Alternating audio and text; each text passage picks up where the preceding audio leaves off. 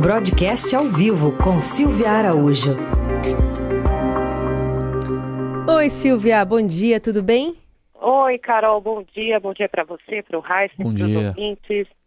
Olha, a gente estava falando aqui sobre a ida do vice-presidente Hamilton Mourão lá para a Argentina para representar o Brasil, né? Nessa troca de comando do Macri pelo Roberto Fernandes. Hoje, inclusive, o Estadão traz aqui um cenário dos principais desafios que a Argentina vai ter que enfrentar nos próximos anos.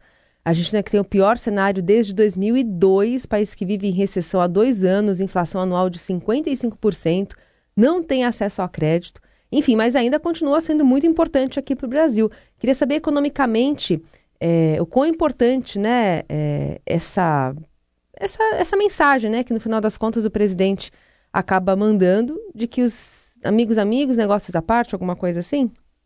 É, pois é, Carol, foi uma, foi uma decisão importante do presidente Jair Bolsonaro, uma vez, como disse você, a Argentina é um parceiro comercial muito importante para o Brasil.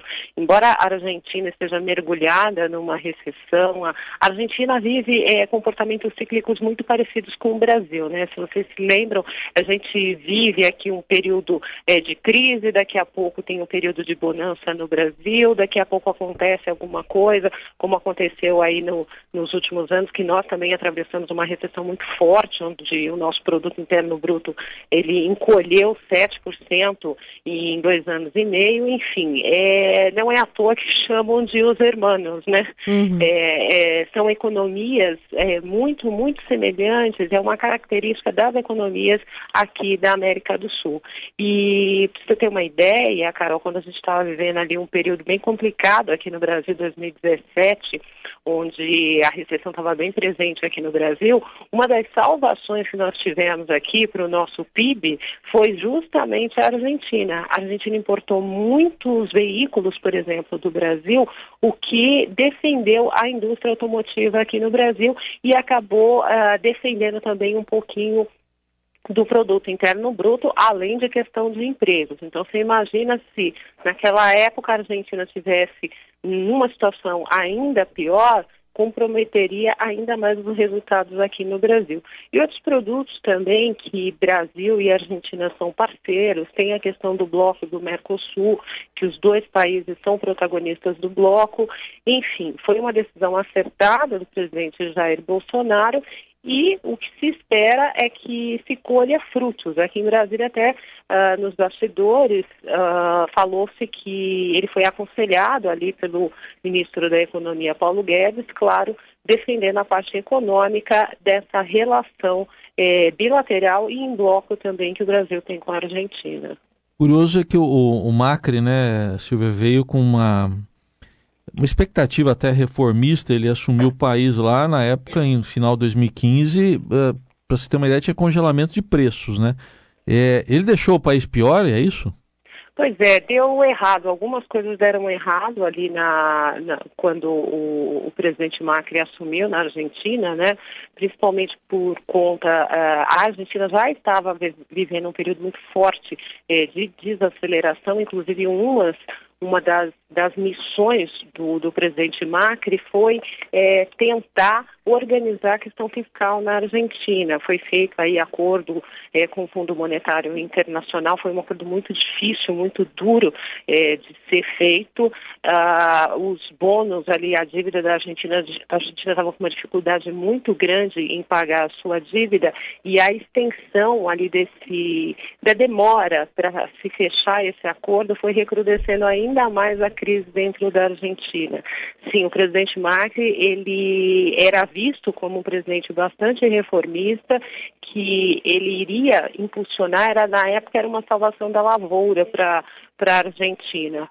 Mas, no fim, protestos, é, uma reforma, eles tentaram fazer uma reforma da Previdência que também não deu muito certo e acabou desandando e a solução estão vendo agora para que o Fernandes, junto aí com o seu partido, consiga colocar a Argentina novamente nos eixos. É por isso que é importante essa parceria com o Brasil, essa presença do Brasil nessa posse do Fernandes é, para a presidência da Argentina.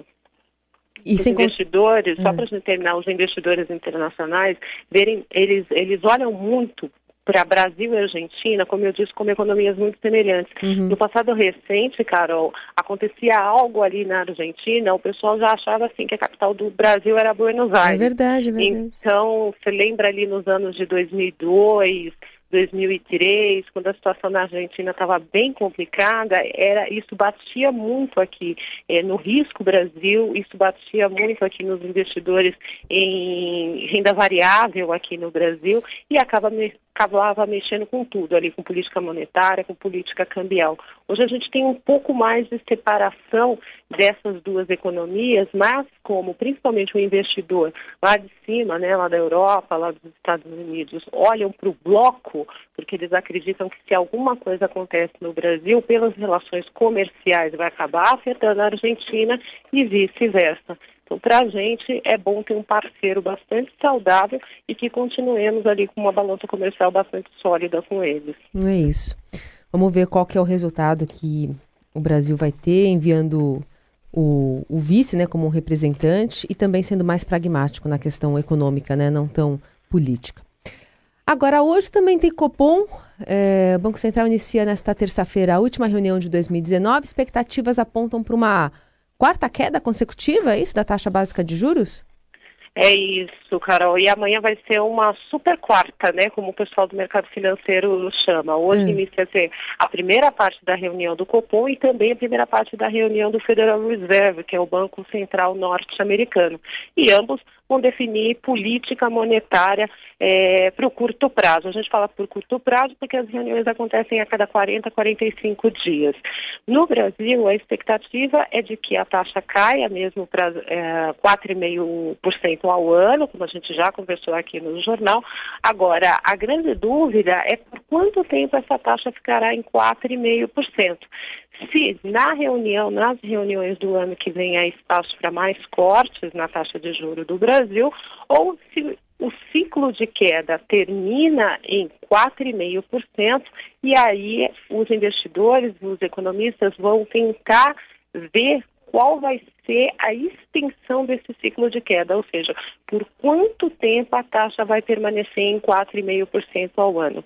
Pelo boletim Fox, que foi divulgado ontem pelo Banco Central, aquele boletim onde os bancos é, de investimentos e também os bancos comerciais, os economistas, colocam ali as suas estimativas para a taxa de juros, entre outras variáveis econômicas, ah, o boletim Fox trouxe ontem que está todo mundo esperando que até o final do ano que vem a taxa permaneça em 4,5%.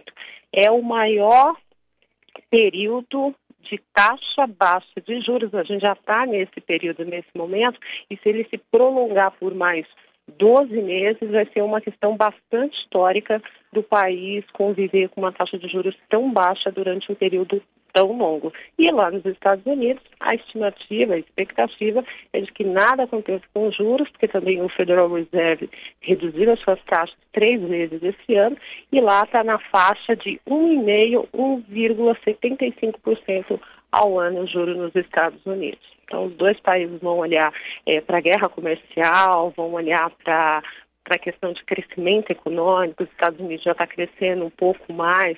Trump reclamou bastante da taxa de juros, imagina, uma taxa de 1,5%, ele acha que ainda está bastante alta e de vez em quando dá uns pitacos aí falando que o Fed deveria reduzir ainda mais a taxa de juros por lá. Então a gente vai ver, na quinta-feira a gente traz o resultado dessas duas reuniões de política monetária bastante importantes para o mundo, nos Estados Unidos, né, porque o que eles fazem lá reflete pelo mundo, e no Brasil, na nossa Selic. Agora, Silvia, no caso aqui do Brasil, será que colocam na mesa aí uh, esse, esse, repique da inflação em novembro? Ontem mesmo o reportagem do Estadão mostrava o, o aumento do prato feito, né?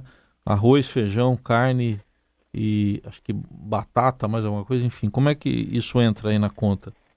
É, o, eles vão olhar, porque o mandato do, do Banco Central é a inflação, ele tem que olhar para a inflação e calibra as taxas de juros ali da política monetária como a inflação, mas Raíssa, a gente tem aí um, um, uma vantagem inflacionária para o Banco Central manter essa tendência de cortes de taxa, porque a gente veio de uma inflação muito baixa ao longo do ano. Esse repique aconteceu agora, aqui no finalzinho do ano, teve um problema da entre-safra da carne, um pouco mais de exportação de carne, que acabou pesando é, no, nos índices de inflação oficial do país, né, no IPCA, que é esse que o Banco Central olha muito para calibrar a política monetária, mas acredita-se que seja mais um repique mesmo. A questão dos alimentos é, tem, tem essa característica. No final do ano, geralmente, a demanda cresce muito.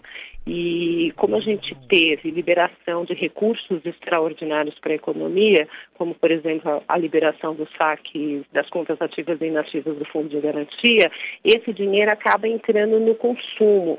É, é uma parcela pequena de recursos, se a gente é, individualizar, e as pessoas acabam consumindo mais. E com esse consumo, a inflação acaba subindo um pouquinho mais.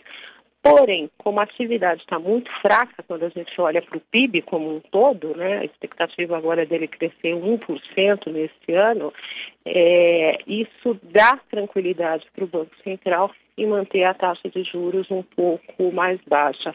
Agora, a gente tem que olhar também com relação à atividade, Raiz, que já há um, um movimentinho aí de melhora, né? Se a gente lembrar, tem a gente que achava que ia crescer meio por cento é, o PIB nesse ano. E agora as estimativas, com o resultado do terceiro trimestre, mostram crescimento de 1%.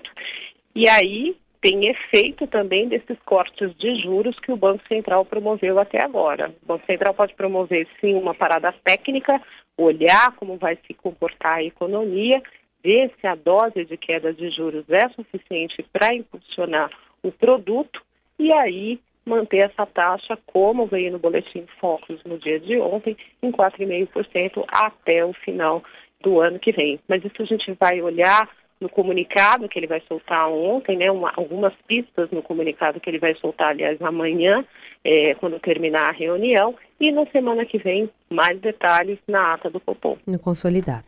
Muito bem. Obrigada, viu, Silvia? Até quinta. Até quinta, gente.